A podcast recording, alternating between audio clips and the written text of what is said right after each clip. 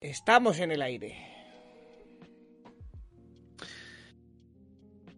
¿Queréis saber un dato curioso de, que descubrí esta semana investigando sobre el tema que está de moda últimamente, que es el tema del coronavirus, básicamente?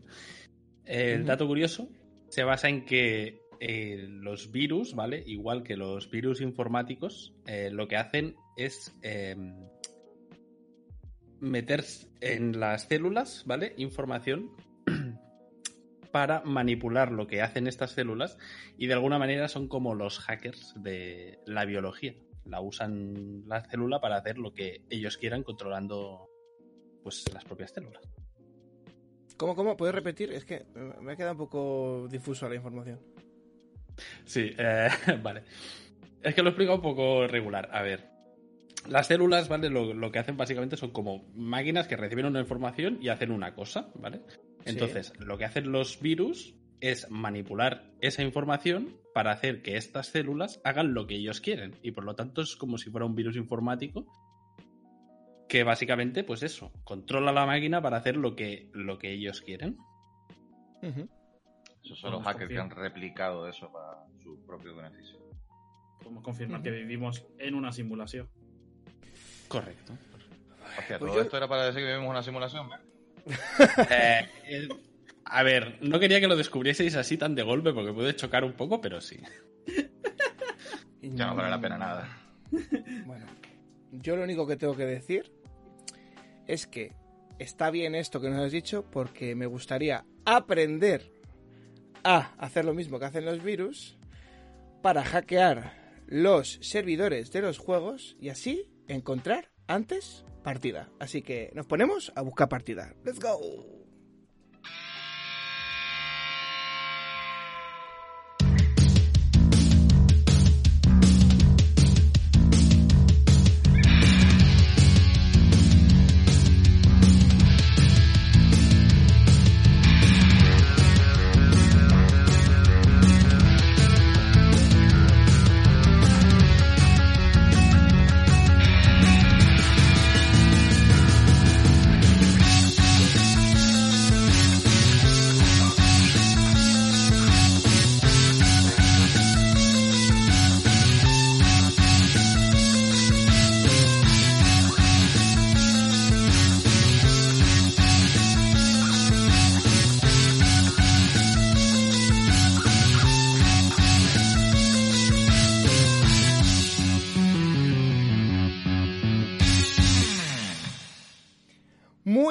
Buenas tardes, eh, días o noches, depende de cuándo me estés escuchando o nos estés escuchando, querido oyente. Bienvenido al programa número 3 de Buscando Partida. Eh, como dije ya en el programa anterior, no me voy a liar a, decir tonterías, que siempre digo muchas, así que voy a directamente a presentar a estas preciosas personas que me acompañan como cada miércoles en este maravilloso podcast. ¿Qué tal, Merck? Buenas tardes, ¿cómo estás? Pues buenas tardes, aquí, eh, atragantado un poco con mi dato curioso que se ha quedado ahí irregular, pero en fin, aquí estamos. bueno, ha quedado bien, ha quedado bien. ¿Qué tal, ¿Qué tal la semana, Guaito? ¿Cómo estás? Buenas tardes, pues nada, aquí preparado para seguir viviendo una simulación. elegante, elegante. Y Carlucho, ¿qué tal? Buenas tardes, ¿cómo andas? Buenas tardes, buscando un virus que me pueda hackear la cabeza y hacerme más listo pero no hay manera. Así que de momento, de momento voy a recomendarle a todo el mundo que nos busque por Twitter, en arroba buscando partidas. Voy a decirle a toda la gente que seguimos en comunicaciones con Anselmo Podio, ¿vale? Todavía no, no tenemos respuesta. Pero sí que estamos en iBooks, en iTunes y en YouTube, sin ningún tipo de coste, amigos, porque todo esto es gratis. Todo esto es gratis. Así que, gratuito. En fin, ustedes, ustedes sabrán. Y, y, también tenemos a Poki. ¿Qué tal, Poki? ¿Cómo estás tú? Pues muy bien, aquí. Eh, cansado porque ayer estuve trabajando eh, y eso, así que bien, pero bien. Eh, pues nada, eh, vamos a comenzar directamente. hoy va a comenzar con su tema el señor Whitor. Así que Whitor, ¿qué nos, ¿qué nos traes para hoy? Pues yo hoy traigo una mesa redonda, ya que la semana pasada abrí un melón. Hoy traigo un poquito un tema de discusión general y voy a hablar de los spoilers. recapitular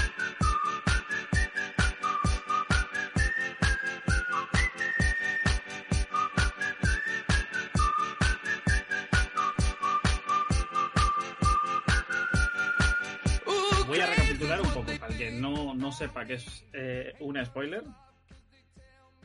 Eh, el spoiler podríamos eh, entenderlo como el destripar una historia, ya sea de un libro, un, un cómic, una serie, una peli, a una persona que quizás o no esté interesada en verla. Contarle el final, contarle algo muy, muy importante dentro de la serie. Es, es algo que estamos utilizando mucho y que se habla mucho ahora que tenemos tantas plataformas para ver series y ver películas en general.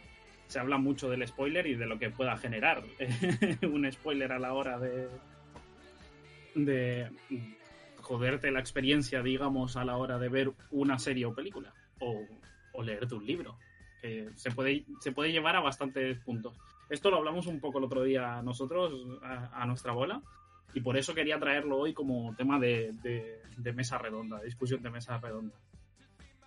Porque uh -huh. todos sabemos lo que es un spoiler y el que no lo sepa ahora mismo se lo he dicho y más o menos vas a entender lo que es un spoiler. Y... Seguro que le han hecho uno, a, a que no lo entienda. sí, le, le, he hecho el spoiler del significado. Le han spoileado el término, sí, increíble. Pensé que eso no iba a pasar, ¿eh? Madre mía. eh, yo creo en una relación que hay entre el spoiler y el interés. Y aquí viene mi duda, que voy a, voy a plantar en el, eh, hoy en este programa, que es si tú estás interesado en ver algo, el spoiler obviamente te va a ser mella y te va a doler. Pero si no estás interesado, ¿ese spoiler tiene una fecha de caducidad? O instantáneo. Porque sí. si no te interesa, es lo típico que te dice, ah, me da igual, cuenta, cuenta. Claro, o sea, hay... Hay, es un punto que, que, sé que, por lo menos aquí dentro del grupo, tenemos un punto de vista, algunos, un pelín diferente, y quiero que, que maticemos todos y a ver si llegamos a un consenso o llegamos a la idea de si realmente un spoiler puede tener una fecha de caducidad y cómo saber si realmente ese spoiler con la persona con la que estás hablando tiene una fecha de caducidad o no. Así que voy a empezar preguntando y voy a empezar por ti, Carlucho, que yo sé que tú tienes la idea muy, muy clara y quieres, tienes muy claro el concepto de, de lo que es un spoiler para ti. ¿Y para ti tiene una fecha de caducidad, un spoiler? Mm, más que una fecha de caducidad, lo que tiene es... Eh eh, vamos, a, vamos a decirlo como un tratamiento diferente, ¿vale? Uh -huh. Porque mm, como con todo en la vida, pues te pueden hacer un spoiler. Vamos a utilizar el verbo spoilear, ¿vale? Para que sea mucho más cómodo todo, aunque sea sí. todo también un poco más eh, anglosajón, pero bueno. si alguien te viene y te spoilea, ¿vale? Si alguien viene y te spoilea una película, juego, lo que sea, serie o lo que sea, eh, puede ser, puede ser, y a mí me ha pasado bastantes veces, que luego vayas a ver esa obra que te acaban de spoilear y realmente el spoiler no haya sido tal, porque uh -huh. te lo hayan contado diferente o porque tú no hayas eh, sentido que sea tan grave eso que te han destripado. Entonces, más que una fecha de caducidad, es más bien la, la maldad a la hora de contar según qué cosa. O la maldad o la ingenuidad, lo voy a poner ahí, ¿vale? La maldad o la ingenuidad. Es, claro, estaríamos hablando entonces que habría un grado de spoilers. Exactamente. El grado del spoiler eh, a mí me preocupa más que, que, que, la fecha, porque claro, es lo que te digo, o sea, joder, El Señor de los Anillos, que hace casi 100 años o más de 100 años casi que se escribió, y me vas a decir que no puedo contar nada de la historia porque le puedo destripar la historia a otra persona que nunca se lo ha leído, joder, pues es importante, es una obra mm. magna, ¿sabes? Sí. Deberíamos de todos tener ese respeto, ¿no? Por el resto de personas. Así que eso es lo que pienso yo. Claro, yo, el ejemplo que tengo más cercano porque surgió en una conversación el otro día de esto, es eh, estábamos hablando y sol, soltamos algo de la serie de Friends. Y una persona dijo, Buah, vaya spoiler me acabas, eh, me acabas de hacer porque no la he visto. So, estamos hablando de gente de mi generación, gente que tiene de 25 años para arriba. Y es en plan, has tenido 20 años para ver los capítulos. Igual si no los has visto hasta ahora, pues no te interesa. O no lo vas Entonces, a ver nunca. Ahí entra el grado de, del spoiler, porque claro, le puedes contar el final y le estás jodiendo la serie, pero le puedes contar sí, sí, algo sí. de entre medio de la serie que no tenga mucha importancia y que quizás sea el, eh, en la manera de engancharlo a él a la serie y no le estás haciendo ningún daño, simplemente le estás haciendo que esas ganas de ver una serie se, se disparen. Mm. Y piensa, piensa también que, por ejemplo, no es lo mismo decirle a una persona eh, X personaje se muere en tal capítulo que decirle, oye, está muy guapo cómo cambia tal personaje o cómo termina este personaje o hasta dónde llega este personaje. O sea, por, por precaución, ¿vale? Para no estar tampoco ahí haciendo el interrogatorio de una persona constantemente para saber de qué hablar, pues eso es lo que te digo, ¿no? Que la manera de contar las cosas creo que es más importante. El grado, ese, me gusta lo del grado. El grado del spoiler es mucho más, más importante. Yo te puedo venir y contarte una historia que me ha gustado en una serie o una parte que me ha gustado en una serie y seguro que sé contártela sin cometer ningún solo spoiler. Seguro. A eso me refiero, ¿no? Que me parece mucho más importante.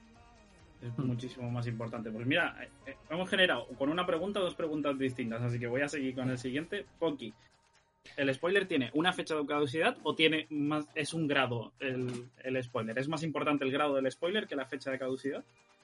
Es que como, como tal yo opino que una fecha de caducidad no tiene, porque yo he visto series que me han recomendado, eh, por ejemplo, eh, yo qué sé, es que no sé ahora mismo, pero cualquier serie que os imaginéis de hace mucho tiempo, yo qué sé, El Coche Fantástico.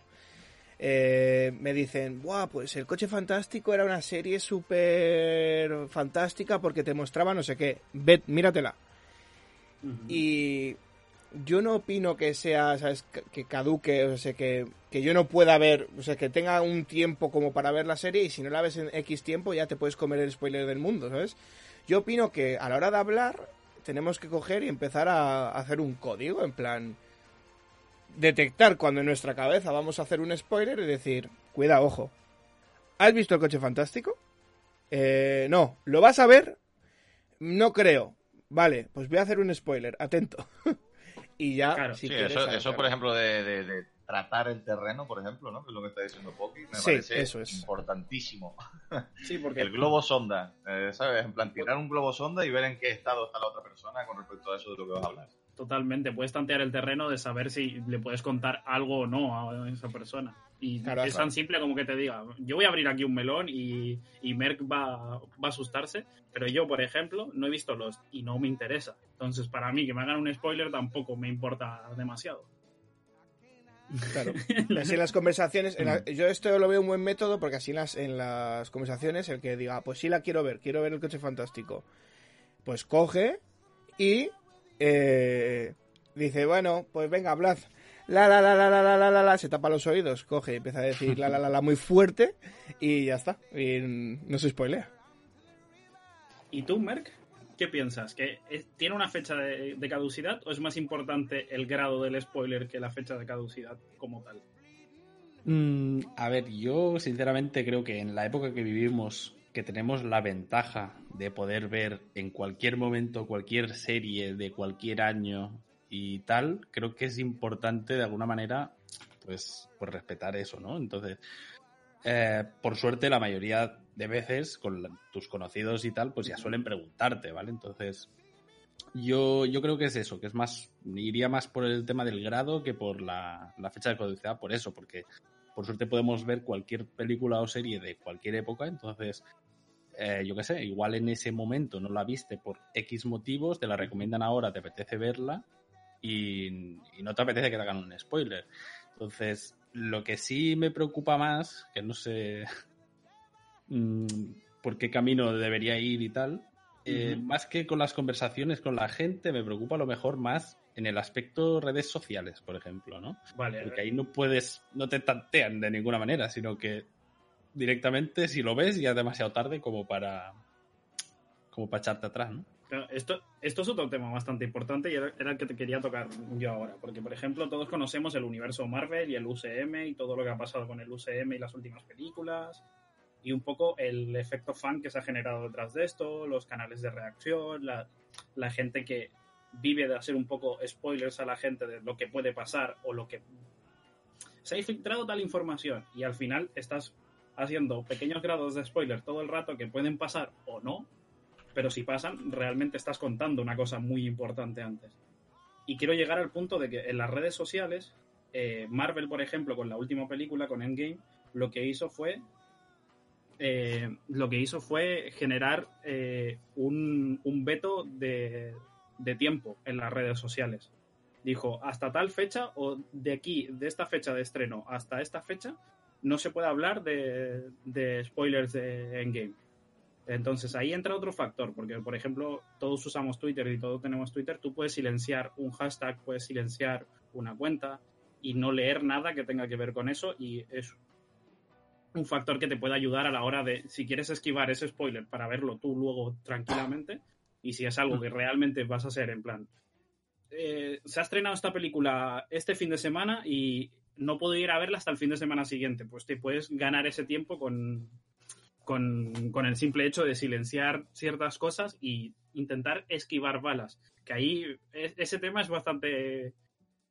Eh, son, son aguas profundas porque el esquivar balas a veces no sale bien, a veces no funciona.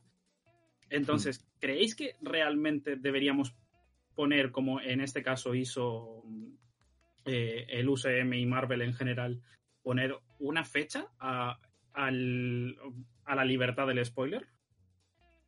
Es... A ver, me, parece un buen plan al principio, pero claro, esta fecha yo no sé cuándo, fue, si fue una semana, un mes o un año, claro. Claro, claro. Entonces... Eh, no, lo que, lo que, quería decir es que básicamente que para que tú te puedas prevenir de eso, para empezar tienes que saber que va a salir una peli, que, que, tienes que silenciar cierto hashtag, cierta palabra. Entonces, a lo mejor tú simplemente estás totalmente alejado de eso y eres más de ver las pelis cuando ya están en las plataformas de streaming y no cuando salen en el cine, por ejemplo, y tal. Entonces, claro, veo como muchos previos para poder evitarlo, el tener que silenciar cosas, esperar de X tiempo, tal, eh, lo veo un poco caótico, la verdad. Vale, porque por ejemplo yo sé que Carlucho, por su lado, cuando hay algo que le interesa muchísimo, él lo que hace directamente es alejarse de las redes sociales para evitar spoilers. Yo creo que habías instalado Twitter unas 25 veces en el transcurso del año pasado. Correcto. Entonces, ¿tú crees que ese factor de generar un tiempo libre a la, de spoilers es, es válido o no? Yo creo que funciona, pero como decía Mer, claro, que no podemos ponerle vallas al campo. O sea, si la gente quiere comentar y la gente quiere de alguna manera destripártelo, te lo va a destripar. Igualmente, o sea, para eso existe la libertad de expresión y es un fundamento. Yo que el problema que le veo a todo esto es que, y me lo he puesto a analizar muchas veces porque quiero pensar que no tiene que ver con la maldad humana, aunque al final todo apunta a ello, ¿sabes? Pero es que sinceramente cuando, cuando, no, cuando vivíamos en, una, en un tiempo en el que no existía Internet, eh, no, no, es que el, no es que el spoiler no existiera, ¿vale? Porque evidentemente desde siempre te han podido contar el final de cualquier obra que, puedas consumir tú. Pero el problema de todo esto es que es muy diferente que yo te lo cuente, ¿vale? Que yo te diga lo que yo he visto y que yo te destripe eso con mis palabritas, a que te ponga un vídeo o a que te lo analice eh, durante 25 minutos en un vídeo en YouTube, ¿sabes? Claro. Esa es la diferencia, que ahora tenemos acceso a no solo la información tal cual ha ocurrido, sino diferentes versiones, diferentes formatos, redes sociales, periódicos. Eh, Análisis, gente que está... Exacto. Eh, y encima todo instantáneo. O sea, hmm. como tú bien has dicho, la película no ha salido o la serie no ha salido y ya se están filtrando cosas. Sí, claro. Entonces, a mm. eso me refiero, ¿no? Que sin creer en la maldad humana, me gustaría creer que es por esto, ¿no? Porque todavía somos jóvenes al respecto con este tipo de, tecnologías y, bueno, hay gente que las utiliza de manera inconsciente, ¿sabes? Pero por lo general es, eso, o sea, si yo bloqueo las redes sociales, siempre va a ser por el, por el miedo de que los demás me hagan ese destripe a mí, ¿sabes? Mm, sea consciente o no sea, o sea, o sea, o no sea consciente, o sea, queda igual es, por seguridad. Es una manera de asegurarte el, que no te spoilen, correcto. Sí, porque después a lo mejor quitas dejas de seguir a alguien por, por Twitter y puede ser que se, se, lo tome mal o lo que sea. Entonces es preferible tú hacer el acto, ¿sabes? En plan de, pues voy a dejar yo de consumir Twitter durante un tiempo o voy a desinstalarlo durante una semana y cuando vaya al cine a ver tal película, pues ya lo vuelvo a instalar. Claro, ya lo vuelvo a instalar y ya me da igual lo que me cuenten o no. Claro, pero es que eso, un, un, espacio de tiempo en el que no podamos hacer spoilers, hombre, eh, lo considero como constante, ese espacio de tiempo. Para mí sería constante, en plan de, nunca deberían de hacerse spoilers así abiertamente y siempre hay que tratar el, saber con quién estás hablando y dónde lo estás diciendo. sí. yo haría una aplicación de Twitter sin timeline, que solo sea para publicar tweets y para poder ver tus menciones. Ya, si tienes algún amigo cabrón que te menciona eh, y te hace el spoiler mencionándote, ya eso ya es un problema de matar a tu amigo, ¿sabes? Pero bueno. Bueno, ya es el problema tuyo de bloquear a la persona que tenga que bloquear. Por eso, eh, Sí, sí, sí. O sea que por lo que veo, Poki, estamos todos en el mismo barco de que quizá el, el tiempo ese de anti-spoiler está muy bien, pero debería ser un poquito. O sea, es más flexible a la hora de, de la realidad. hmm, Mm.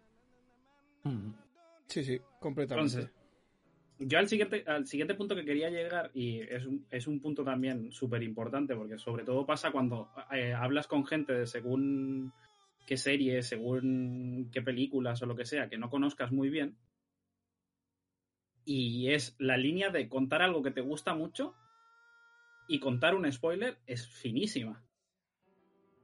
Sobre todo con Sí. gente que no conoces, porque con la gente que conoces llegamos a lo de antes, que al final es saber escoger las palabras y saber escoger el, el punto de decirle, oye, pues en este capítulo pasa esto, o espérate los primeros cuatro capítulos, que vuelvo al tema de la semana pasada, de igual te encuentras una sorpresa o esto. Entonces, eh,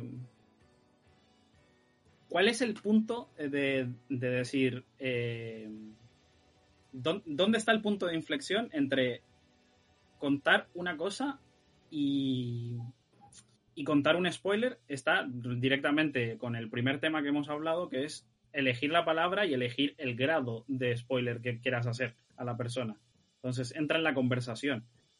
Pero si esa conversación ya se ha disparado, ya va, va hacia, un, ha- hacia un punto en el que quizá se ha contado ya algún spoiler, nadie ha dicho nada, o el, el que, el que se está siendo spoileado simplemente lo está obviando por no querer entenderlo, es, es difícil identifi- identificar eso en una conversación. Y el, el hecho de coger una palabra y saber seleccionar, o simplemente el ser selectivo a la hora de qué vas a hablar y preguntar cuáles son tus gustos, qué series te gustan más, es mucho más importante que el hecho de, de directamente, yo qué sé, ayer me vi tal película y buah, al final pasa esto y claro, es, al, ahí entra un ¡Bum! problema Y te muy explota en grande la cara. estás- claro, te estás explotando una, un spoiler en la cara así, así de gratuito.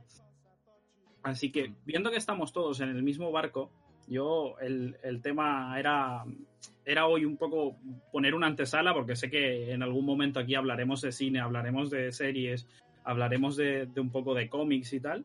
Era poner la antesala de, de qué es un spoiler y qué no. Y como recomendación os voy a decir que tengáis mucho cuidado con lo que decís, que seáis selectivos con el spoiler que queráis dar. Hay grados y cuidad a esa gente que probablemente disfrute algo que hayáis disfrutado vosotros y, y no, les, no le destripéis una, una historia. Dicho esto, voy a dar paso a mi siguiente compañero, que Merck, ¿qué nos traes hoy? Pues bueno, yo hoy voy a hablar un poco sobre todo el tema de las contraseñas porque, bueno, hace unos meses pues tuve un pequeño caso que también quería comentar así un poco por encima y básicamente todo lo que envuelve, así que hoy vamos a hablar de claves seguras.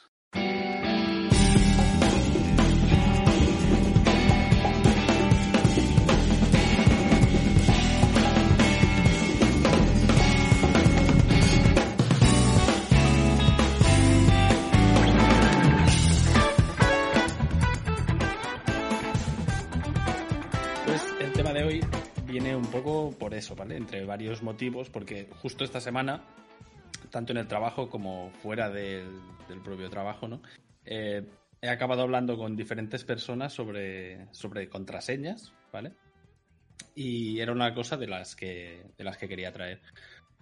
Eh, yo, el caso que tuve, ¿vale? Hace un tiempo, creo que he tenido más de uno, pero bueno, así uno más llamativo, fue, fue con Rockstar, ¿vale? Con, con el Social Club de, de, Rock- de Rockstar, donde te puedes descargar el Grand Theft Auto 5, el, ahora el Red Dead Redemption 2 y tal, los juegos de, básicamente de Rockstar. Pues hace un tiempo me, me lo hackearon. Eh, concretamente, creo que fue, si no recuerdo mal, desde Rusia, ¿vale? Y bueno, básicamente me robaron la cuenta, cambiaron el. intentaron cambiar el email, que no lo consiguieron, cambiaron el nombre. Y justo yo era una época en la que no, estaba jugando el Gran Theft Auto, entonces no me. realmente pues no, no me di cuenta hasta, hasta que quise entrar y me encontré ahí a todos mis amigos bloqueados, eh, a gente que no conocía como amigos, el nombre cambiado y un email o varios de ha intentado cambiar la, la contraseña, la, la cuenta, tal, no sé qué. Entonces, bueno, ese fue mi caso. Por suerte, pues no, no fue a más porque ahí solo tenía básicamente el, el Grand Theft Auto 5. Hablé con los de Rockstar y me consiguieron recuperar el nombre y todo, todo arreglado, ¿vale? Fue un problema que no realmente no fue a más.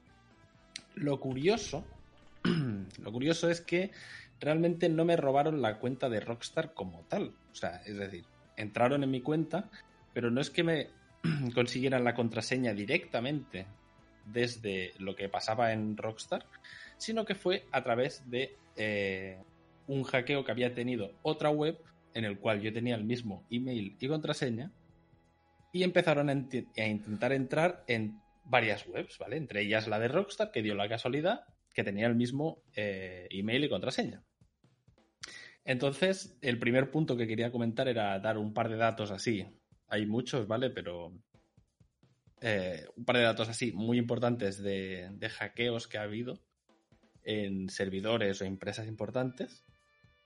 Eh, la que está más arriba y más conocida, ¿vale? Hay algunas de, de más cuentas hackeadas, pero que que a lo mejor no son tan famosas o lo que sea. La más famosa del top que he encontrado es MySpace, ¿vale? Una, una página web que seguramente algunos de aquí conozcáis, que tiene ya un tiempecito.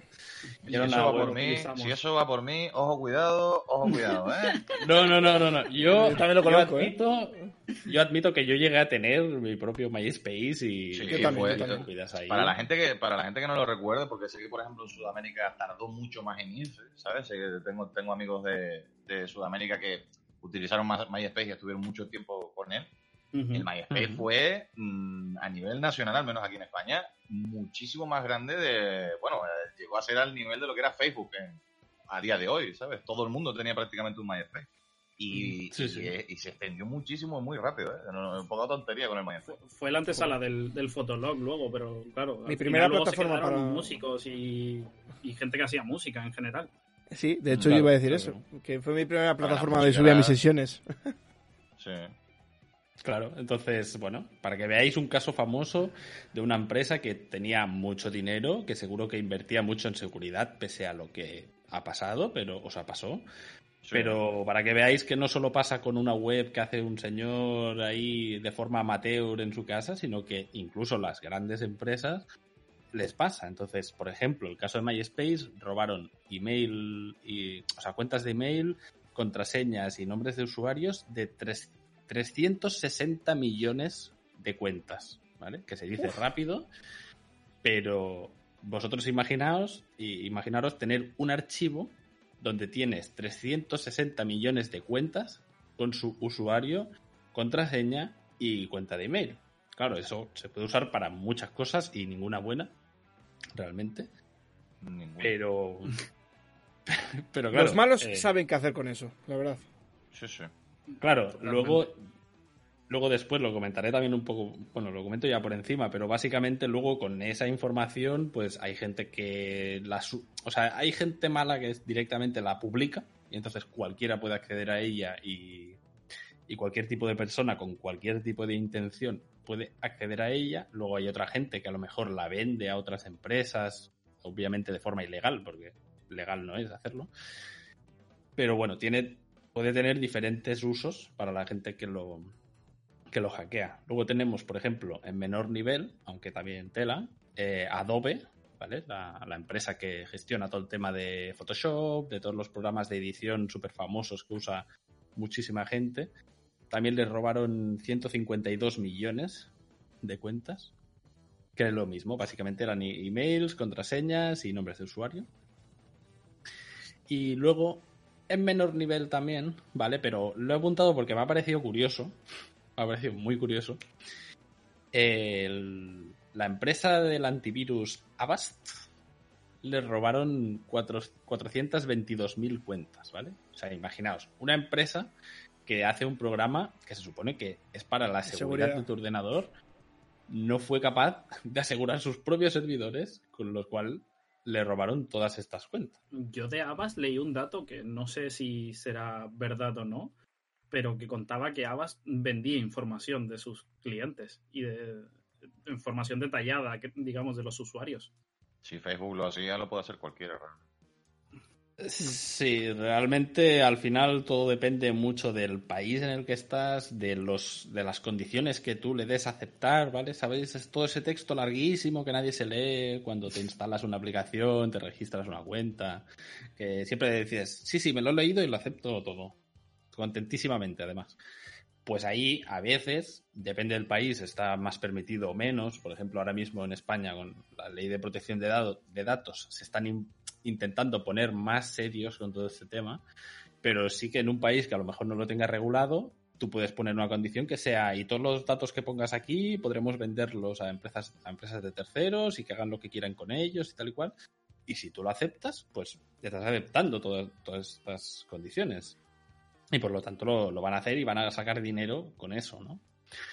Entonces, claro, normalmente eh, lo que pasa en todas las redes sociales que son gratis y todo esto, también lo que pasa es un poco eso, que realmente eh, cuando tú no estás pagando dinero es porque lo que tú le estás ofreciendo eh, es con lo que ellos luego van a sacar un beneficio. Entonces, lo que pasa con Facebook o con, con otras redes sociales, pues pasa eso, que todos los datos que tú pones eh, los pueden utilizar luego ellos en mayor o, o menor medida para poder venderlo a una empresa para que te haga una publicidad más concreta y etcétera, ¿vale? Entonces, todo esto al final tiene un valor, toda esta información tiene un valor.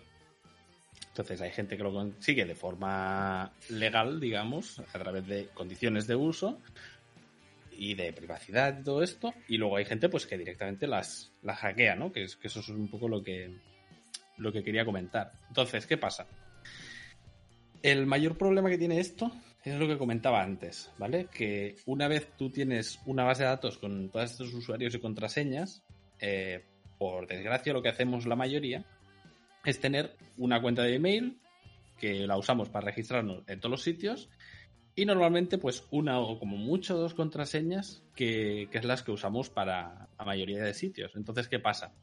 Que si cuando hackean una página web, hackean la base de datos y por lo que sea o la o la contraseña no está encriptada en la base de datos o tienen una encriptación muy básica la cual pueden recuperar eh, y tienen todas estas estos datos, pues pueden usarlo de forma automática, ¿vale? No, os penséis que van una por una comprobándolo, sino que lo hacen con, robots, ¿vale? Básicamente. Que lo que hacen es, pues, coger las páginas más famosas, pues yo qué sé, todo el tema de las redes sociales, cuentas de Steam, de, videojuegos o de Netflix o de lo que sea, intentan entrar con ese usuario y contraseña en todas las partes. Entonces, ¿qué pasa?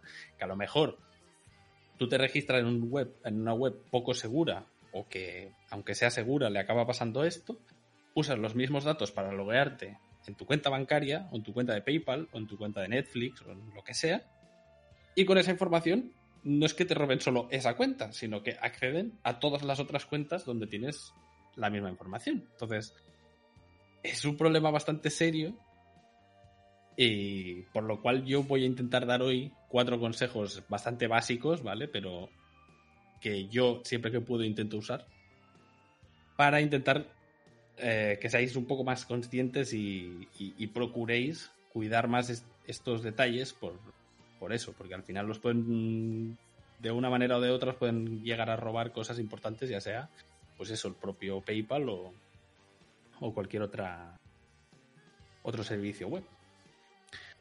Entonces, eh, lo primero que quería decir es un link que pondré luego en las. Como ya sabéis, siempre de todo lo que hablamos lo ponemos en las descripciones. Quería, quería poner un link que se llama Have I Been Pwned, ¿vale? Que básicamente ahí le pones tu email y te dice si coincide con alguna de las brechas de seguridad que ha habido y de hackeo de datos y te dice si están ahí, ¿vale? Ahí yo lo puse y me di cuenta de que salía como en 5, que es un problema un poco grave, pero bueno, por suerte eran webs donde Eh, la contraseña creo que no, las tenía. No, tenía la misma que tengo en otros sitios y tal, por lo tanto, en principio está todo bien. Pero está bien mirarlo de vez en cuando. Por eso, porque te puede decir, pues a lo mejor ha habido una brecha en, pues yo qué sé, ¿no? En MySpace, una cuenta que tenías tú de hace 5 mm, años o 10 años y te la han robado y tenías el mismo usuario y contraseña que una cuenta que usas hoy en día en otra plataforma, pues es importante estar un poco pendiente para, saberlo y protegerte de estas, de estas cosas. Entonces, mi primer consejo es que siempre que haya la opción, usar el factor de doble autentificación, porque es una cosa que con la que se topan los hackers que es bastante difícil, por no decir imposible de hackear. Que es que cuando tú te logueas en un sitio, te mandan un mensaje al móvil o a través de una aplicación te dan un código, lo pones en la web, y te logueas, ¿vale? Es muy fácil que te puedan robar la contraseña, pero que puedan tener tu contraseña y además acceder a estos códigos de tu móvil y tal es bastante más complicado y por lo tanto siempre es una capa de seguridad que, siempre que sea posible, pues tenerla. En caso de que no la haya, ¿vale? Mi recomendación sería usar el login, si es que lo tiene, claro. Eh, el login, por ejemplo, de Google, ¿vale? La, opción que te pone al logarte en una web o registrarte con, Google y usar ese tipo de login que aunque ahí no tengas el, doble factor de autentificación, sí lo tiene tu correo. Entonces, al hacer eso, eh, no necesitas que lo tenga la propia web, sino que desde el propio Google ya se aseguran de que cuando tú verifiques para poder entrar en esa página web, pues que ya verifican que seas tú, ¿vale? Con, a través de la aplicación del móvil o de, de un mensaje de texto, lo que sea. Y luego en cuanto a las contraseñas así generales, que ahora os preguntaré un poco que sin, obviamente sin decirme vosotros vuestras contraseñas ni nada parecido. Eh, por favor. Qué bonito. Voy a dar un par de consejos y tal, pero. ¿Qué intentas ver? Eh, ahora, ahora os preguntaré un poco por dónde van vuestros tiros, ¿vale? Pero yo quiero dar eh, cuatro datos, cuatro consejos que yo uso con las contraseñas, ¿vale? El primero es eh, obviamente que no sean las típicas de 1, 2, 3, 4, ¿vale? Eso ya lo descartamos, lo pasamos rápido porque es muy evidente que no puedes usar eh, 4 ceros o 1, 2, 3, 4 como contraseña porque es Mierda. evidente que es muy, muy, muy, muy mala. Muy piper. Pero, pero sí que quería decir que, que, ¿qué es eso? Que tampoco hace falta complicarse demasiado porque veo gente que tiene 30 caracteres de contraseña y luego gente que tiene 5. Entonces, ni tanto, no hace falta ni tanto ni tampoco, ¿vale? Yo, mi consejo sería usar palabras y números que, os sean fáciles de recordar, ¿vale? Y lo que yo suelo hacer bastante, ¿vale?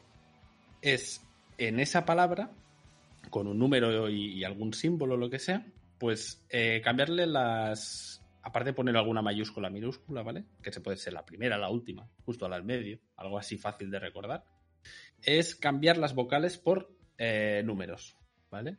Entonces tú tienes una contraseña, ¿vale? Yo me quiero poner Merck de contraseña. Eh, spoiler, no tengo ninguna contraseña así. Y le cambio la, la, E por un 3, por ejemplo, ¿vale? Y pongo la primera en mayúscula y luego le pongo, pues yo qué sé, hashtag 57, eh, algo que sea fácil de recordar, pero que cuando tú la ves escrita realmente es difícil, porque sería M mayúscula, un 3, una R, una K, barra baja, hashtag, eh, no sé qué. ¿no? Entonces, ese es un buen acercamiento para, intentar que sea lo más eh, difícil y a la vez más fácil de recordar, eh, pues para una contraseña. Entonces, el segundo punto importante ¿vale? Quiero decirlo ya antes de irme a otro tema, es que esas palabras nunca sean datos personales tuyos. Es decir, que no sea tu nombre, que no sea tu apellido, que no sea tu nick de Steam, que no sea tu fecha de nacimiento, que no sea tu dirección de casa, por Dios, que he visto mucha gente que lo hace, que pone su dirección de casa directamente. Madre mía. Eh, tiene que ser siempre algo totalmente aleatorio, que nadie pueda imaginarse de vosotros, o incluso frases, yo que sé, una frase que te guste mucho y que tal, algo que no sea fácil de relacionar contigo, porque claro, si alguien, si, si, si un robot intenta hackearte de forma, eh, ¿cómo se llama? De forma... Por fuerza bruta. Por fuerza bruta, eso es. Eh, es muy fácil que, tu dirección no la acierte, por ejemplo, porque ese robot no va a saber quién eres, simplemente va a saber tu email y va a intentar probar las contraseñas típicas de 123, tal y cual. Pero en el caso de que sea alguien que intenta hackearte de forma específica a ti, que tiene algún objetivo concreto, entonces para esa persona es mucho más fácil probar primero eso, tu fecha de nacimiento, tu dirección, la combinación de tu nombre con, con tu fecha de nacimiento, ese tipo de cosas. Entonces, eh, al final es eso, intentar coger cosas que no tengan mucha relación contigo, que sea fácil de acordarte y que puedas sustituir ciertas letras por números, poner algún símbolo, ¿vale? Yo creo que eso es bastante fácil de, tener y, te, queda una contraseña bastante segura. Y luego para finalizar, antes de abrir un poco rápidamente lo, que, lo que usáis vosotros de alguna manera, ¿vale? O que de esto es siempre que sea posible, ¿vale? Aunque sé que es difícil y soy el primero que me cuesta, pero intentar utilizar diferente contraseña para cada web. O como mínimo, o como mínimo, pues tener dos o tres y tener una que sea muy segura para las cuatro aplicaciones que quieras que sean muy seguras y luego otra que la pongas, eh, yo que sé, en Twitter, en no sé qué. Más que nada porque si te la roban esa, no pueden acceder con esa contraseña y usuario a ningún sitio eh, importante donde, por ejemplo, tengas tu dirección o tus datos bancarios o tu número de tarjeta de crédito o de PayPal o, lo que sea. Entonces, a mí me gustaría saber si vosotros, por ejemplo, eh, vamos a empezar con Poki, por ejemplo, eh, en tema contraseñas, si sueles cambiar mucho por según la web o si más o menos siempre usas el mismo o dos o tres y las vas cambiando entre ellas. Eh, yo tengo una contraseña muy básica y muy que la tengo muy mimetizada, que la utilizo en todos los sitios web poco importantes, que si me la roban o tal no van a quitarme nada, porque aparte luego no está, ¿sabes? No, no, tiene, no está ligada a ninguna otra cosa igual. Y luego lo que yo tengo es em, una combinación base, por decirlo de alguna manera, de contraseña, o sea, como una base de contraseña que luego eh, en cada servicio, en cada punto de, por ejemplo, para PayPal tiene una parte específica y ¿sabes? No, no en el mismo orden, por ejemplo. si es A, no, sí, sí, entiendo, entiendo. 54, 32, pues coges y, por ejemplo, en otro servicio pones lo mismo al revés. O coges y los números cambian, ¿sabes? Pues está bastante interesante el consejo también. El poder tener una parte más o menos fija y luego que eso te sirva para, eh, junto tres o cuatro caracteres diferentes, poderlo irlos cambiando de sitio, de orden, ponerles al revés, cambiar solo uno o dos de todos ellos. Claro, eso también. También utilizo mucho también el, el tema de coger la parte fija siempre se queda igual, ¿no? Por ejemplo, y en la parte fija siempre va con mayúsculas, minúsculas, números quizás. O sea, la parte fija ya es segura, pero luego en cada servicio, por ejemplo, si es una página que se llama Vive la Vida, pues cojo, por ejemplo, las siglas y las Vive, la Vida y, un número de, por ejemplo, la, sé, la fecha del día que estás, eh, pero al revés o cosas así, ¿sabes? Aunque tengo que decir que me gusta que hayas dicho la página web esta porque me tengo que comprobar porque eh, hubo una época que mantengo todavía cosas de esa época en la cual yo no tenía tanta conciencia de esto. Entonces, em, voy a chequearlo porque seguramente que igual tengo por ahí algo poco seguro. Sí, eh, está interesante. Y luego cuando acabemos el podcast eh, también os lo paso a vosotros internamente y si queréis lo comentamos un poco, ¿no? Yo ahí me salen, me salieron varias cosas eh, de las cuales no voy a decir nada por si acaso, pero bueno, es eso. Yo, por ejemplo, tengo, tengo el mismo email desde hace un montón de años ya y mi intención no es, no es cambiarlo, más que nada porque, yo sé, tienes contactos antiguos que a lo mejor solo tienen esa forma de contactar contigo, entonces siempre está bien, pues eso, ¿no? Intentar protegerla y, cuidarla un poco para que la puedas tener muchos años, pues tranquilamente. Y dicho esto, vamos a dejar mejor para otro día todo el tema de más comentarios. Si queréis, lo podemos comprobar y descubrir si es Hombre. que nos han filtrado más más contraseñas en otros sitios, que también puede ser interesante comentar si, si lo sabíais o no, si esperábamos o no. Bueno, y lo- todo esto lo iremos viendo. Pero sin más, le voy a dar paso ya al siguiente participante, que sería Carlucho. ¿Qué nos traes, Carlucho? Pues vamos a hablar hoy sobre la primera generación de la realidad virtual. Amigo.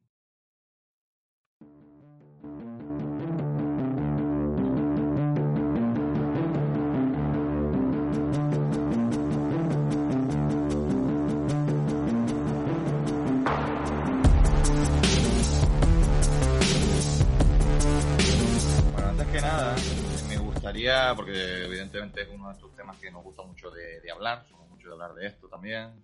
Sé que aquí hay varios que estamos ahí tras la pista de a ver si pudiéramos pillar con unas gafas y, y empezar a tratar eh, la realidad virtual, pero lamentablemente, lamentablemente, y da la casualidad de que ninguno de los aquí presentes tenemos una gafa de realidad virtual, de ningún tipo además. O sea, no es que uno tenga la Samsung Gear y otro tenga la PlayStation VR. Cero, no hay ninguna gafas de realidad virtual, así que ser consciente de que vamos a dar aquí un punto de vista también de, gente así que no tiene el, dispositivo y seguro que esto le sirve para mucha gente que está precisamente esperando para comprarse, ¿no? Entonces, voy a setear simplemente un poquitín, un poquitín de dónde viene todo esto de la realidad virtual para que haya estado viviendo dentro de una concha en el mar. Y mm, yo creo que mm, lo primero que, lo, lo primero que le va a sorprender aquí seguro que a los presentes y a la gente que nos escucha del podcast eh, es el nacimiento de la realidad virtual, ¿no? Porque yo cuando lo fui a buscar dije, bueno, ¿y dónde, de dónde vienen los, los primeros, de dónde se data la primera realidad virtual? Y claro, uno diría, bueno, pues supongo que son las Oculus Rift y tal. Pues no te creas. no te creas. Me tuve que ir hasta 1951, ¿vale? Para descubrir que justo después de la Segunda Guerra Mundial, el ejército de los Estados Unidos estaba creando, y creó incluso, unas cabinas de aislamiento en las que se ponía una pantalla de, de tubo, vamos, una- un televisor de tubo muy cerca de, la cara del participante de esa experiencia, y no era para otra cosa, sino para simular operaciones militares, o sea, sin el riesgo que eso consideraba, que, eso conllevaba, ¿no? que era en una zona de guerra o pilotar un avión o un tanque, pues todas estas simulaciones se hacían con un- una especie de realidad virtual que lo que te hacía era aislarte del mundo exterior para que tú luego pudieras, eh, digamos, prestar más atención a esa pantalla que tenías muy cerca de tus ojos y que estaba prácticamente eh, dándote toda la información que podías captar en ese momento. Luego ya tenemos que irnos hasta los 80, claro, 80 y muchos, 87, 88, que fue cuando Sega y Nintendo fueron las primeras que sacaron ya unas gafas de realidad virtual que, digamos, era para el público, para el usuario que quería entretenerse, ya no tanto para un militar que quisiera hacer maniobra. Y después, justo de eso, ya llegó el momento en el que, ya por el 95, eh, Nintendo sacó la primera, la que se considera la primera gafa de realidad virtual de la historia. Aquí tenemos que pararnos un segundito porque evidentemente todo esto es un bulo. Se vendió como tal, ¿vale? Se vendió como tal.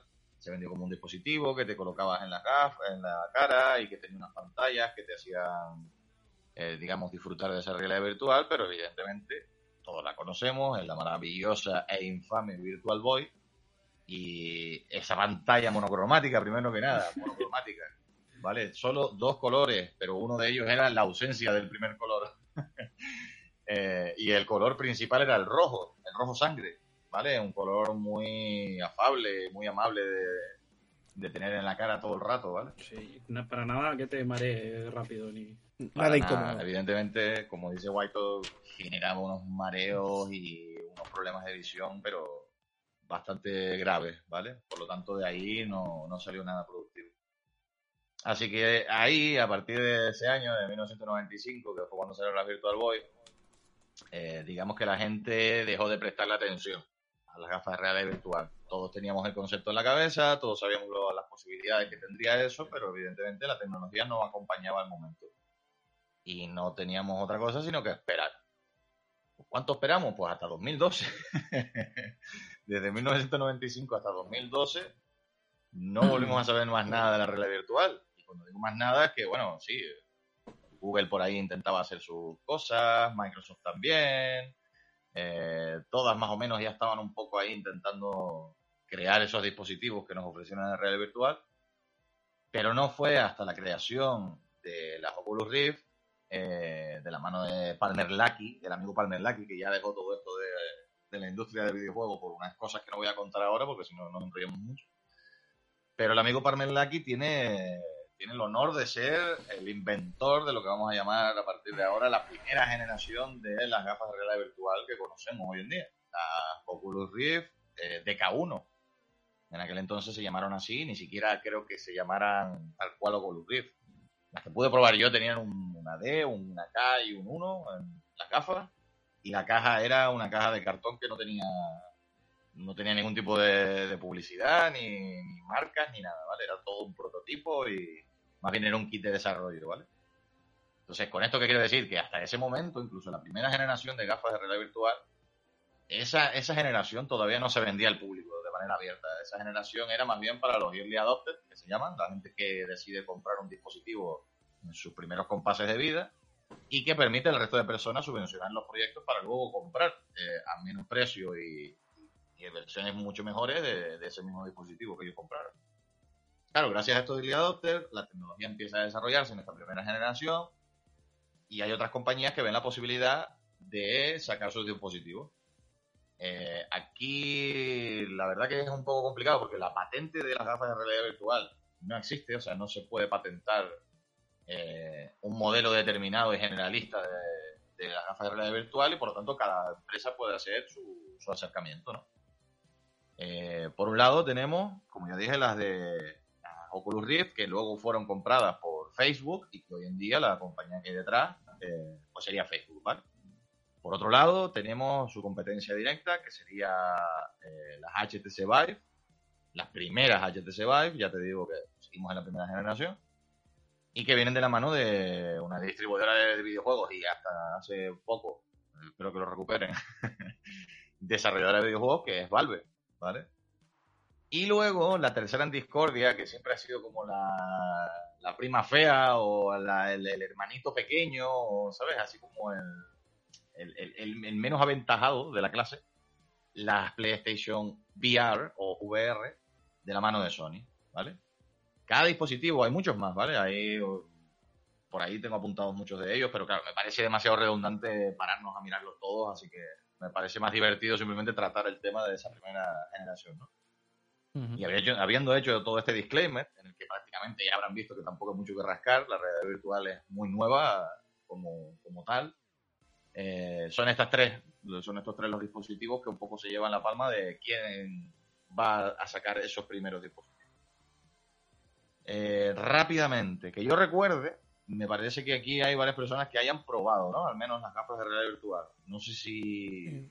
Poki yo sé que sí, creo que me sonaba. Y White que no, no, es el que no estoy seguro. Sé que Merck no, ¿no? Eh, me parece que, Correcto. no las había probado. tenemos a Merck que no las ha probado, tenemos a Poki que sí las ha probado y White, no me acuerdo. Yo también. Tú sí las has probado. sí. Sí, sí. Vale.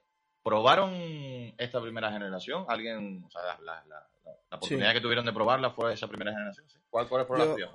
Yo, Oculus Rift, la primera generación, el primer producto que sacaron, que lo tenía una amiga y fuimos a visitarla y pues me, dejaron trastear un rato con ella, con las gafas, vamos, con, las Oculus Rift de primera generación. Esas y la verdad, digo que no son de paquete comercial ni nada, sino así como de desarrollo y tal. Eh, no, estas sí que eran. fue la primera edición comercial. Vale, esa sería la segunda generación ya, porque esa es la ah, que ya se vendió a la gente así un poquito... Que, es lo que te digo que es complicado en todo esto, porque decir, esta es la primera, esta es la segunda, esta es la tercera, Hombre, en las consolas es más fácil porque desde el principio siempre estaban los mismos jugadores. E incluso cuando los jugadores eh, cambiaron, vinieron otros nuevos, ¿vale? Y siempre ha sido como un juego a tres, ¿no? Yo lo he intentado representar.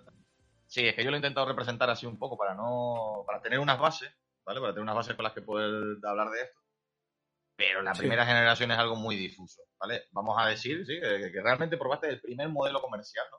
Eso es, lo primero que llegó a los hogares general. y la verdad que la experiencia, la experiencia fue muy buena, la verdad. Yo me quedé bastante impresionado. También tenía muchas dudas porque, bueno, yo soy usuario de gafas IRL eh, que aumentan mi visión de verdad. Y tenía muchas dudas, eh, pues, eh, porque, claro, yo, había, por ejemplo, yo, ven, yo cuando me, hablaron la primera vez de, de, gafas de realidad virtual, pues yo empecé a pensar en el, en cuando empecé en los cines el 3D, que yo me acuerdo la primera vez que fui a un cine a ver una peli en 3D, que me puse encima de mis gafas de ver, las gafas que te dan en el cine, y aquello fue una experiencia, pues, que que diga? Pues muy extraña. Entonces yo, cuando me planteé, vamos a probar el Oculus Rift, dije, espero que no tenga que ponerme las gafas encima, porque si no, va a ser un, lío esto. Y eh, me llevé una grata sorpresa en la cual, de que eh, en esta primera edición comercial ya tenía la posibilidad de ponerle diotrías o ajustar eso para verlo bien que funcionaba un poco de aquella manera, pero daba un buen resultado. La verdad es que yo no, me sentí incómodo al utilizarlo. Sí que es verdad que yo probé también a ponerme mis gafas como tal. Y bueno, la, experiencia fue mejor, pero bueno, en general fue muy buena, vamos. Y, la, la, inmersión, incluso en el menú de selector de juegos ya de, de VR, ya dices, leches, este universo es otra cosa, o sea, es el siguiente paso. Porque había momentos en el que, bueno, que casi me caigo, me caí de la silla, vamos, que no sé, que te, pues te pone las típicas, al principio todo el mundo lo prueba de la misma forma, te pone las típicas demos de una montaña rusa, de un, de un como que saltas al vacío, cosas así, ¿no? Y la verdad es que el cerebro se engaña, pero que da gusto, o sea, sí que es verdad que notas que faltaba resolución, que le faltaba ese toque más que parece que ahora en las últimas generaciones ya lo tiene. Pero a mí me encantó. Bueno, eh, White, tú las habías probado también. ¿Qué, modelo fue el que.? El HTC Vive, pero no, no sé qué decir qué generación realmente probé. Y la experiencia fue bastante regular, porque me mareé de una manera. Ah, claro, eso es otro problema. Muy bien, la verdad. Pero tú llevas gafas. Yo sí. Yo soy miope. Llevo gafas no en mi vida diaria totalmente, pero sí llevo gafas. O sea, utilizo gafas para ver de lejos y tal. ¿Y cómo lo usaste? ¿Con gafas o sin gafas? El sin gafas. HTC. Sin gafas. Y pues el mareito que tuve, en fin, la experiencia no fue para nada disfrutable. La, verdad. Eso también depende mucho de las personas, yo creo, ¿no? Eh, hay personas que le afectan más negativamente y se marean y otras personas que, que no tienen problemas, vamos. Es como cuando te pones las gafas de ver, porque yo, por ejemplo, muchas veces cuando vas al...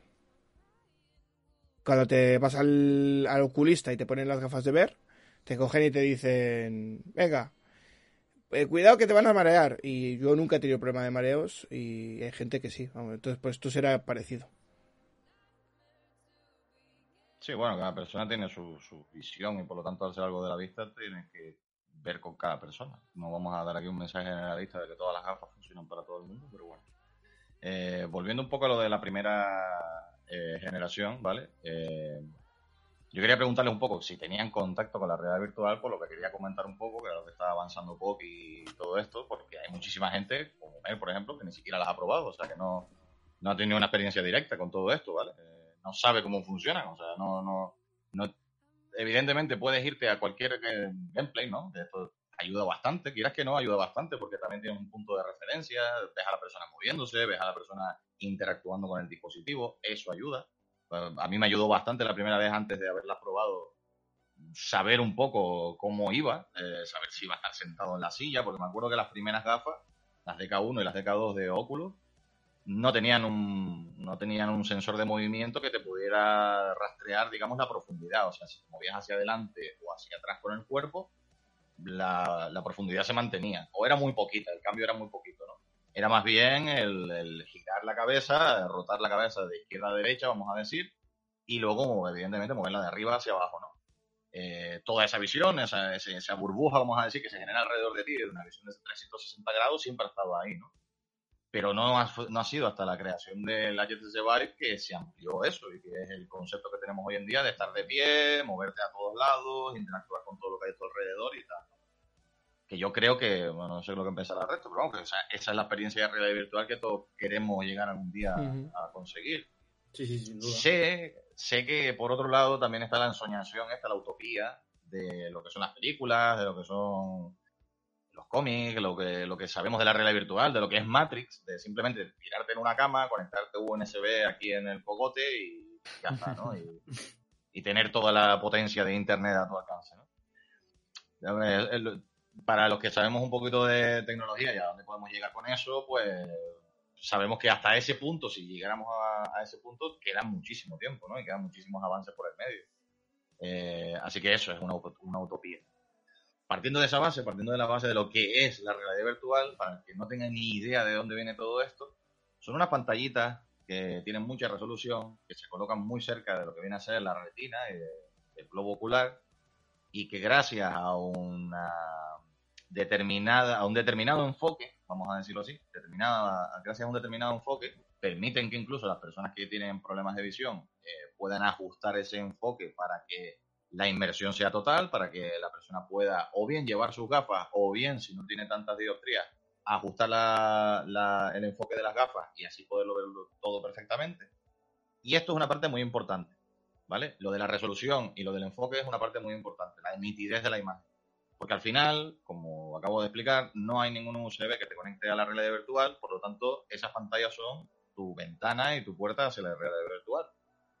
Y el segundo problema de todo esto es que normalmente son dispositivos que se colocan en, la cara, delante de, de- los ojos, ¿vale? Por este mismo diseño que acabo de explicar, y que pesan un montón. Dentro de, esa- de ese dispositivo hay dos pantallas de normalmente mínimo 1080 pul- eh, píxeles, que encima esa resolución se puede escalar a más, o que encima dentro pueden tener muchos más componentes, o mm, muchas, muchas más variedades de este tipo de dispositivos que hacen que las gafas sean muy pesadas. Aquí es donde también, por ejemplo, HTC Vive, para dar otro detalle más, cambió un poquito el juego porque decidieron cambiar el diseño de la montura de las gafas para que las gafas se ajustaran en la parte superior del cráneo y no en la parte superior de la nariz, que es donde se apoyan las Oculus Rift. Creando así una especie como de sombrero que te tienes que ajustar primero y luego ya tienes que bajar las gafas a la altura donde se colocan tus ojos. Es mucho más cómodo, no pesa nada, o sea, eh, lo digo porque creo que también es un son avances que se están haciendo muy rápidos y muy eh, tal vez sutiles, ¿vale? Pero que molan bastante. Claro, Pues es he un dicho esto, superimportante. Claro, claro, exacto. O sea, Mm. son, son cositas que en las primeras generaciones es donde vamos a empezar a ver este tipo de cosas y que más, más adelante este tipo de cambios pues, pueden ser más o menos, pero que seguirán siendo muy sutiles de una generación a la otra. Donde se ven cambios realmente desde la primera a la quinta generación o cosas así. Eh, otra cosa, eh, lo que me comentaba antes, Poki, ¿no? Que las experiencias, lo que, lo que digamos que puedes hacer dentro de la realidad virtual, hoy en día se llama normalmente experiencias por eso, ¿no? Porque creo que hay como un tabú a la hora de llamarlos juegos, porque los juegos representan o, o, digamos, tienen implícito una extensión o una complejidad mucho mayor, ¿no? Entonces, lo que sí vemos en, en la realidad virtual, pues son lo que llamamos experiencias, en la cual, por ejemplo, la de Poki, seguro que era esta que es como un submarinista que se mete dentro del océano Mm. y empieza a ver un montón de ¿no? Eh, animales por ahí, Sí, no sí, sé sí. qué. Luego tienes una montaña rusa, en la cual tú dentro de la montaña rusa y te pones a hacer todo el recorrido. Y luego hay una que me impactó a mí muchísimo, que cuando la probé fue la que me volvió bastante loco, que tienes que cruzar una plaza en la Francia revolucionaria, eh, tienes que cruzar una plaza y todo el mundo te grita, te tiran comida, te tiran tomates y tal, vas entendiendo de que están como a punto de ejecutarte, te llevan a lo que es el centro de la plaza donde hay una guillotina y ahí te cortan la cabeza y ves como tu propia cabeza empieza a girar. Y ves todo a través de tus ojos, por lo tanto tú estás girando ahí a través del suelo a la vez que te ves eh, guillotinado, o sea, es como una experiencia Buah. muy, muy, muy, muy loca. Qué Es increíble, es increíble. ¿Vale?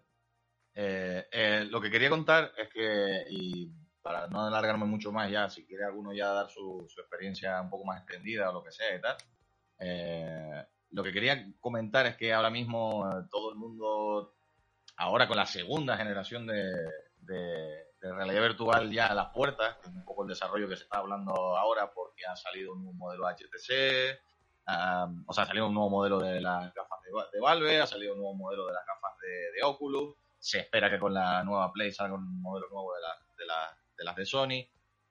Esto se entiende como una segunda generación. Eh, esta segunda generación esperamos todos que sea la generación en la que podamos entrar ya a disfrutar de estos dispositivos.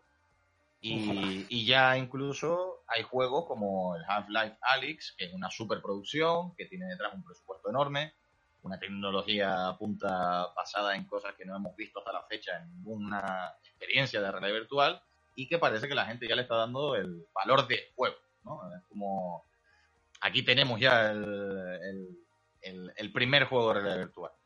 Esperemos que eso sea así. Y, ya te digo, eh, por ejemplo, White sé que eh, eh, todos tenemos como el rollo de no querer malgastar el dinero. White no, perdón, Merck quería decir. porque Merck, por ejemplo, quiere comprárselas también, pero valen un dinerito y...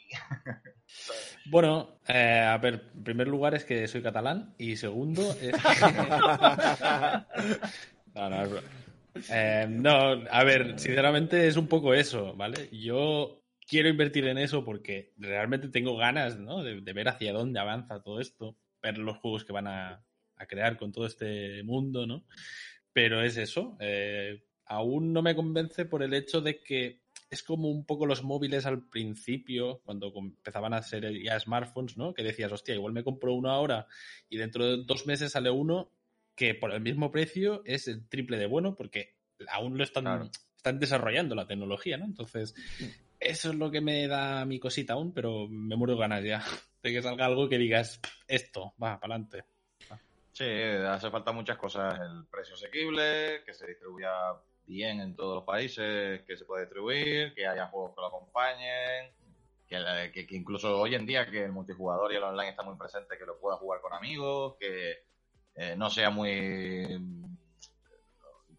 Que, no tengas el miedo de perder el dinero, básicamente, que no tengas el miedo de, invertir en todo esto. Así que esperemos, esperemos que esta segunda generación nos traiga buenas noticias y asiente las bases un poco y que si no es en esta donde vayamos a entrar, porque ya la tercera sea la, definitiva, como bien dice.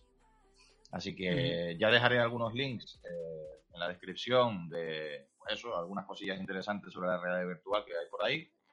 Y mm, cualquier cosa eh, nos pueden preguntar también por redes sociales o lo que quieran. esto es un canal abierto y un foro de, de estos griegos en donde se hacen cosas. Vamos a continuar con el amigo Poki, que es el último que va a hablar hoy de algo interesante seguro. Así que venga, tira poquito. Pues sí, hoy vengo a hablar de algo que me apasiona desde hace años, que sigo bastante a menudo, bueno, que estoy bastante pendiente y que últimamente me está, ¿cómo decirlo? Me está dividiendo un poco el corazón. Hoy vengo a hablar de, de mi querida Apple.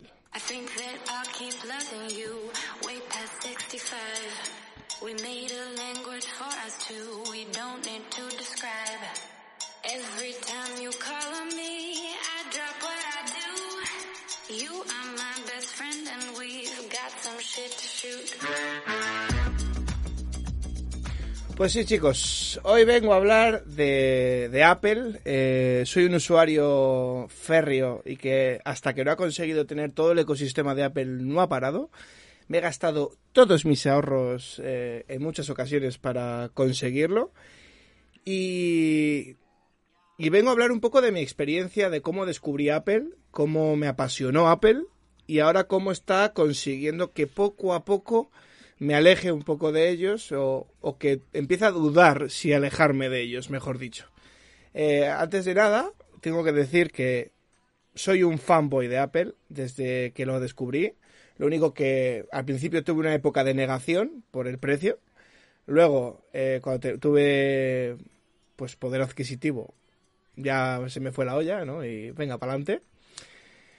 Y ahora estoy en esa época en, la cual em, no tengo muy claro si, si, si, todo lo que hacen vale lo que, vale lo que dicen. O si tengo que pagar eso para, para sentirme en, en una secta, ¿sabes? Yo creo que al final Apple, con, con su ecosistema de, de aplicaciones y de productos, eh, al final nos transporta a la gente como yo a, una especie de secta, cosa que hablamos el otro día.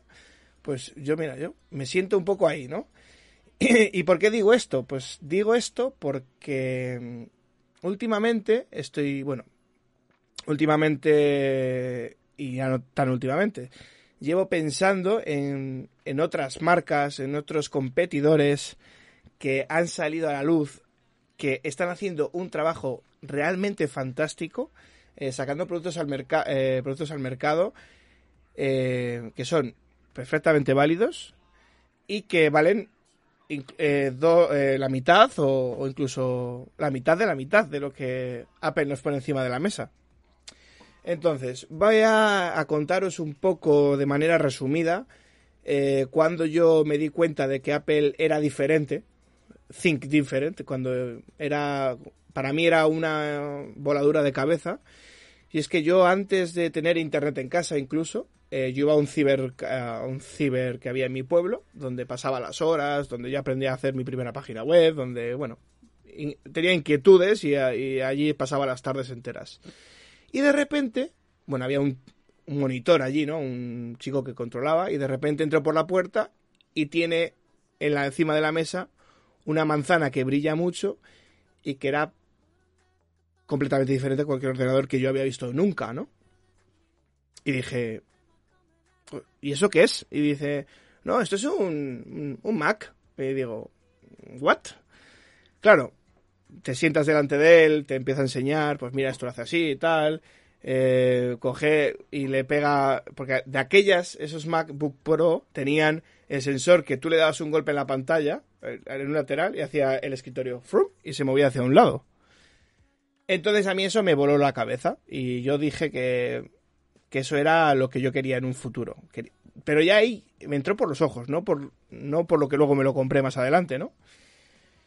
Bueno, como no me daba el dinero, pues yo seguí con mis Windows mágicos y fantásticos, eh, reciclando ordenadores portátiles de amigos, eh, porque yo no tenía mucho dinero.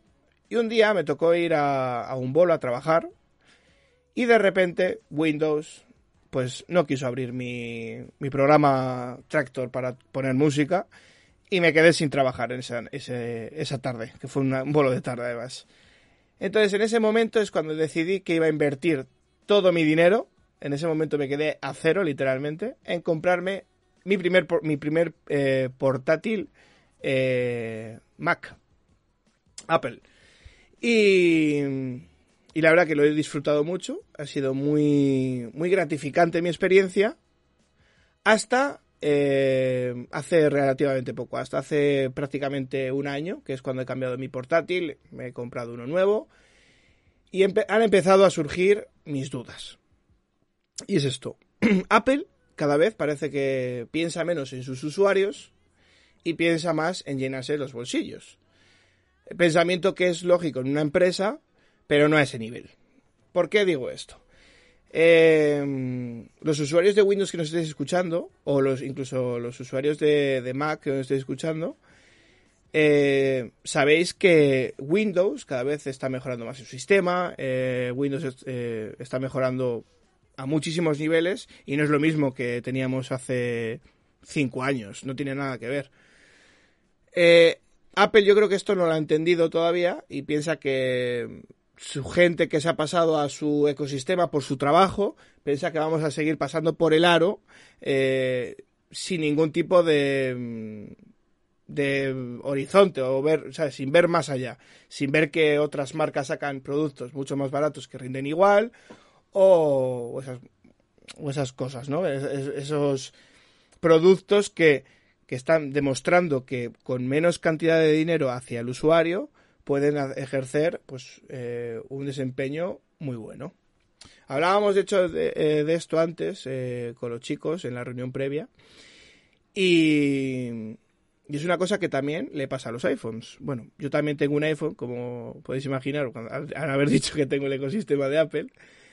Y es que ahora mismo hay teléfonos que son muy buenos, muy buenos, muy buenos, prácticamente igual que un iPhone, y valen en vez de 1.500 euros que vale ahora mismo el iPhone 11 Pro Max HR 2300 megabytes, eh, valen 500 euros y hacen exactamente lo mismo, entre muchas comillas, ¿no?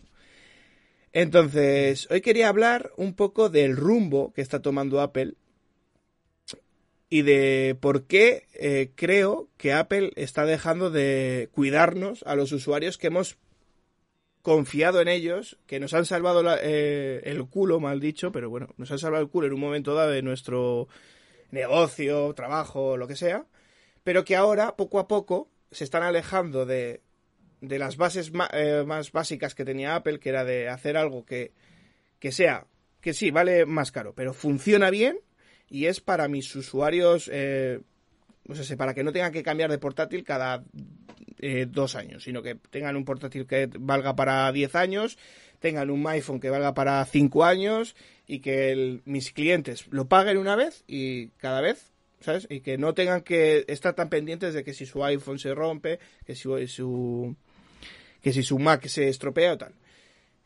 Entonces, a lo que yo me voy con esto. Yo creo que Apple eh, ha tomado la deriva de refreír sus productos y eh, desde, el, desde el portátil, desde los MacBook Pro 2017, eh, lo único que se ha mejorado ha sido procesador y, bueno, cuatro cosas más. Y esto es mucho más acentuado en los teléfonos móviles. Un mercado que es casi todo lo que tiene la empresa ahora mismo, no sé ahora mismo el porcentaje exacto, pero Apple vende muchos iPhones. Y hay una cosa que la gran mayoría de la gente que ve mm, un iPhone a una persona en la mano no sabe que cada vez, cada año, se venden menos iPhones. O sea, se, la gente a que antes cambiábamos un iPhone todos los años, porque bueno, yo siempre lo he dicho, que yo siempre intentaba cambiar de iPhone cada año porque podía vender este, el actual, a buen precio y podía actualizarlo para tener el último iPhone en el bolsillo. Así, si en un momento dado no me lo puedo permitir, pues podría tener un teléfono que sería más longevo en su vida conmigo. Entonces, ¿qué pasa? Que yo noto que cada vez eh, Apple es en plan el mismo diseño, llevan desde el iPhone 6 con prácticamente la misma carcasa a su alrededor, solo han cambiado el material, pero sigue siendo la misma carcasa, no tal. Lo único que han hecho ha sido adaptaciones, pues queremos meter otra cámara más, adaptamos en la carcasa. Queremos meterle un botón más grande, pues adaptamos esto y, no ha habido más diseño detrás de eso. Eh, entonces, y después de todo lo que os he contado, eh, voy a empezar a preguntar a mis compañeros ¿Qué opinan? Lo primero, ¿qué opináis de.? Bueno, es una pregunta genérica, luego ahora lo hago en, específico. Eh, pero, ¿qué opináis sobre la marca Apple? Si os gusta, si no os gusta. Y luego, si veis eh, este declive también desde fuera o desde dentro, depende de, en el punto en que os encontréis. Merck, por ejemplo, yo sé que tú no dispones de, iPhone, pero sí que te has comprado recientemente un, un Mac. Entonces, si me cuentas un poco tu experiencia. Sí. Eh, bueno, pues eso, yo todo el tema de móviles nunca lo he llegado a tener. Lo único que tuve fue una vez un, iPod de estos que tenían con pantalla y tal, que eran las primeras versiones, que se parecía a un a una especie de, de smartphone, ¿vale? Pero para escuchar música, que básicamente, o sea, era como un smartphone, pero sin poder llamar. Todo lo demás, pues tenía sus aplicaciones, tenía sus cosas, pero bueno, eso hace mucho tiempo. Y luego, pues hace poco me compré el, portátil Mac, sobre todo para el tema del trabajo, porque lo vi bastante cómodo a la hora de, transportar, de, la velocidad a la que arranca y en un momento ya te estás poniendo a trabajar y lo apagas en un segundo, te lo llevas a otro sitio y, y tal, ¿no? Y la verdad es que va bastante, bastante bien. Yo suelo ser, y tú ya lo sabes, y no sé si el resto lo sabe, pero bueno, yo suelo ser muy crítico con Apple, realmente, porque creo que una parte de lo que compras cuando compras Apple es la marca en sí y el humo que hay alrededor del producto, más que lo que vale el producto en sí. Y es una cosa que a mí no me suele gustar. Pero yo siempre he dicho lo mismo. No es que, en mi opinión, no, es que Apple haga malos productos, sino que los vende con un precio por encima de lo que valen. Entonces, eh, bueno, yo de momento en cuanto a portátiles, sí que es verdad que he notado una diferencia considerable con los portátiles de Windows, porque hace poco, bueno, hace poco, no, hace unos años me compré un portátil en eh, Windows, que realmente era un, era un i7, tenía una 960 de gráfica o algo así, una 950, 16 GB de, de RAM, lo único que no tenía era SSD. Pero claro, ese me costó bastante caro también, me, costó casi mil euros. Y, y, realmente es que el Mac, por poco más, porque realmente poco más me ha costado de eso, realmente va el doble de rápido y, y va muy, muy, muy, muy fluido. Entonces, yo, pese a no tener mucha experiencia con portátiles, porque lo que más uso obviamente es eh, ordenador de mesa, realmente ahí he notado mucho cambio, sobre todo también en los materiales de construcción, que yo, eso es una pregunta que también, no sé si alguien lo sabrá, pero en Mac están como muy cuidados y son muy resistentes, y en Windows suelen ser plástico más bien malillo. Entonces, no sé. Bueno, depende de marcas también, pero sí porque ya te digo que eso es muy matizable, pero sí, eh, en general, la verdad que la calidad de los productos de Apple en ningún momento la dudo y aparte yo me encanta y, está muy bien. Ya vuelvo a decir que soy un fanboy, pero bueno. Eh, eh, tú creo que sí que viniste del mundo de Apple, ¿no? Y te cambiaste a, al, al lado oscuro. Yo venía, eh, venía utilizando iPhone en general y eh, en diseño gráfico y todo se utiliza muchísimo Mac eh, como sistema operativo y todo por la compatibilidad que tiene y tal. Y he utilizado muchas cosas de, de, Apple, digamos, pero a lo largo del tiempo, primero, el problema más grande que me encuentro es el dinero que, que tienes que invertir para tener según qué cosas. Ahora hablamos de los móviles y tal. Y segundo, que la competencia y tal como está la tecnología ahora, siento que ninguna compañía ha tomado la bandera ni el riesgo de decir, mira, te voy a traer algo totalmente distinto y te voy a cobrar más por lo mismo, porque te estoy trayendo algo que no has visto antes y que puede ser el siguiente paso a la telefonía móvil. Quizá ahora ha pasado un poquito más con el Galaxy Fold y todos estos móviles que se están viendo que, son plegables que, es un avance, pero siento que con la tecnología que tenemos tampoco la, inversión en, generar un producto mejor no está ahí. Eh, yo me cambié de un iPhone, el último que tuve fue un iPhone, un iPhone 8 y me cambié a un, a un Huawei, fue el primer paso. El teléfono hacía lo mismo, la cámara quizá era un pelín peor, el teléfono era muchísimo más barato. Eh, no, o sea, en competencia no, no había no había por dónde mirarlo si querías gastar un pelín menos y tener un móvil bueno. Ahora no es el caso, ahora tengo un móvil que compite directamente con el precio y con, con el rango donde está Apple. un tope de gama. Que, es, un Samsung un Note 9, pero, pero vamos, que siento que hay compañías eh, como Xiaomi, Huawei o alguna que otra OnePlus que hemos hablado antes, que están haciendo un trabajo eh, quizá mejor que el que están haciendo las compañías grandes y el precio es muchísimo más accesible. Eh, de todas maneras, eh, ya hablaremos más largo y tendido. A mí ya te digo que me encanta Apple y hablaremos porque tiene muchos puntos donde, donde podríamos analizar lo que está pasando con la compañía, ¿no? Porque también eran la bandera del diseño, eran la bandera de la innovación y cada vez esas banderas están cambiando más de, de, puestos, ¿sabes? Ya, ya hay, hay empresas que, que han innovado antes que ella y luego ella lo trae a su dispositivo y parece que ellos marcan el precio del, dispositivo. Entonces, ya lo, ya lo hablaremos más, extendido, de todas maneras, ya hablaremos de más temas sobre Apple. Eh, pero también me, me, gustaría saber un poco la opinión, que nos contase Carlucho su opinión, porque también tienes un iPhone, ¿no? Yo tengo un iPhone y estoy, pues, queda muy poco tiempo para, para cambiarlo porque, a ver, mi experiencia personal es que yo desde siempre he tenido iPhone, nunca he tenido un portátil Mac ni nada de esto. Pero en cuestión de, telefonía móvil siempre he confiado en, iPhone. Además, he tenido como tres o cuatro. Me compré el primero, después me compré creo que fue el 4, luego fue el 6 y luego el 6 Plus o algo así.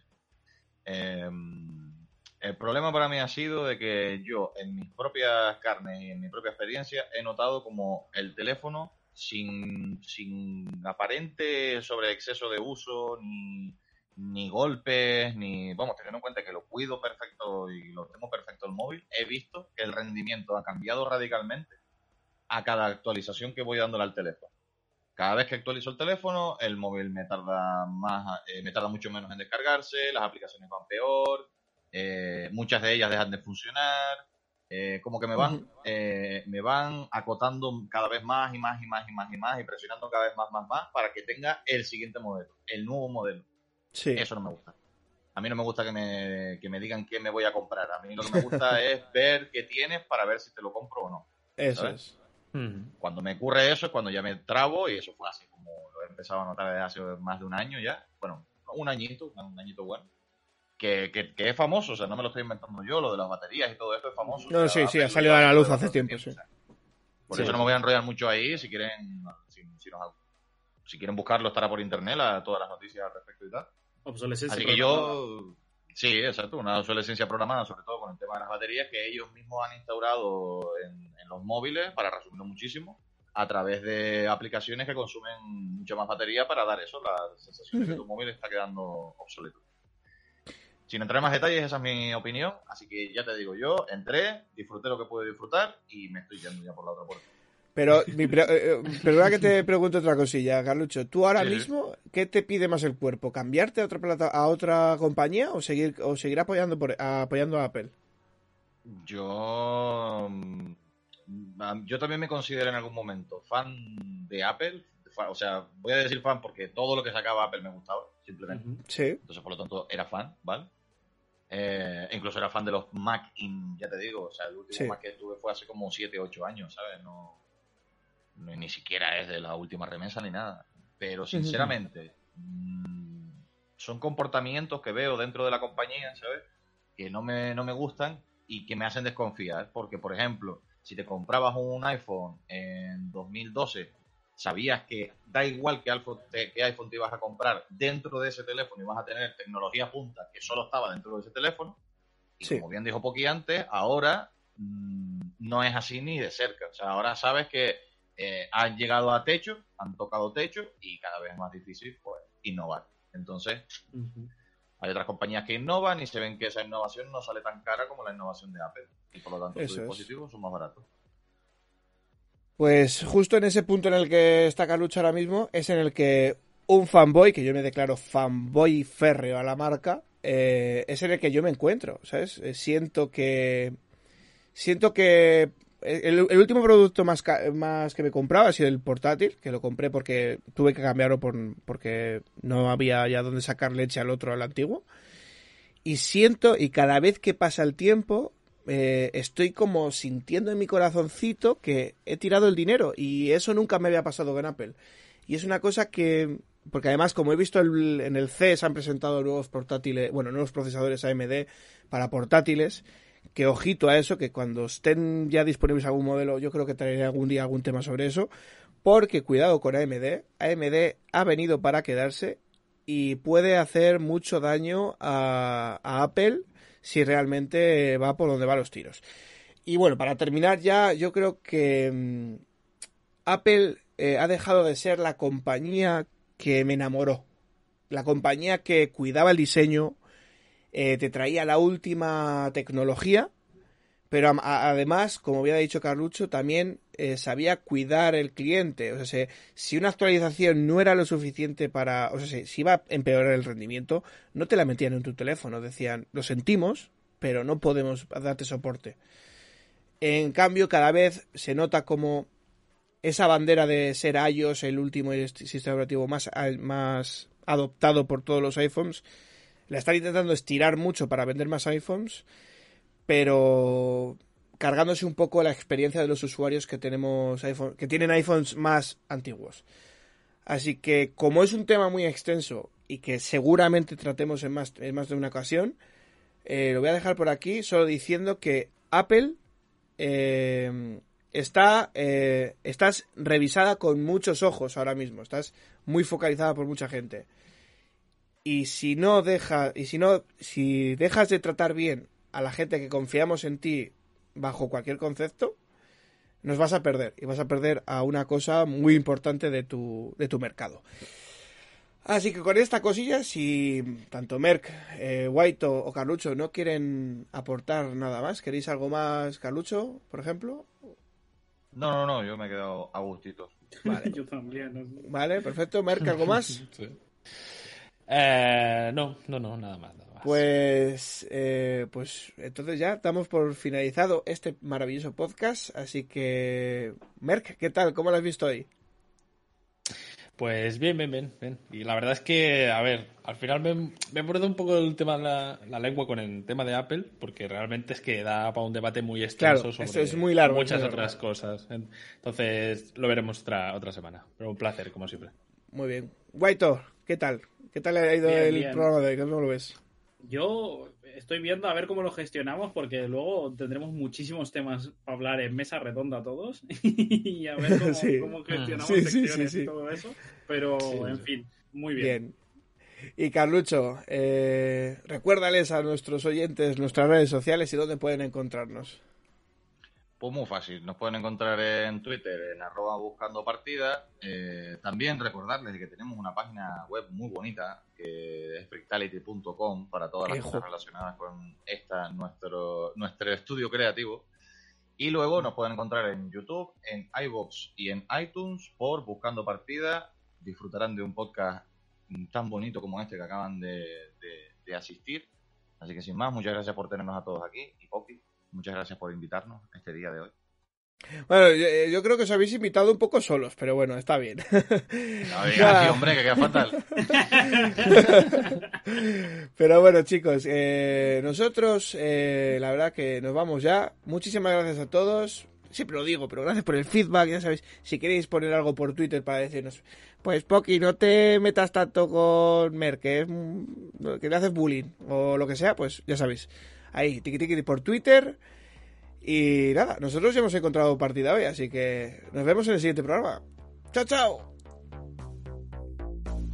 Adiós.